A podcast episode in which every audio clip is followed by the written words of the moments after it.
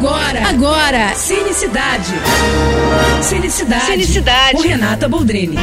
Olha, eu não sou muito fã de remake de clássicos, aqueles intocáveis, não, mas eu preciso dar o braço a torcer aqui, gente. Que beleza de filme que ficou Amor, Sublime Amor, que é a releitura do Spielberg para esse clássico musical de 1961, que é um dos melhores de todos os tempos. Tudo bem que sendo Spielberg, eu já imaginava até que não tinha como ser ruim, exatamente, né? Mas ele, gênio que é, entrega uma homenagem tão incrível ao filme original que é impossível a gente também não se apaixonar por esse remake.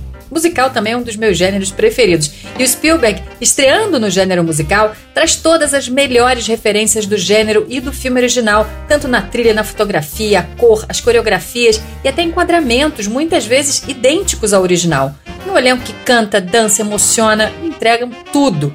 E detalhe para a participação da Rita Moreno, né, que é a única que vem do filme original. Ela viveu a Anitta no primeiro filme e é emocionante uma cena em que ela salva a Anitta dessa vez. Aliás, eu intimo vocês a assistirem o primeiro filme que está disponível no streaming do Telecine. Tá na categoria assim de filme obrigatório, gente. Não perde essa chance. É isso, estou indo, mas eu volto. Sou Renata Boldrini com as notícias do cinema. Você acabou de ouvir Cinecidade. Cinecidade. Com Renata Boldrini.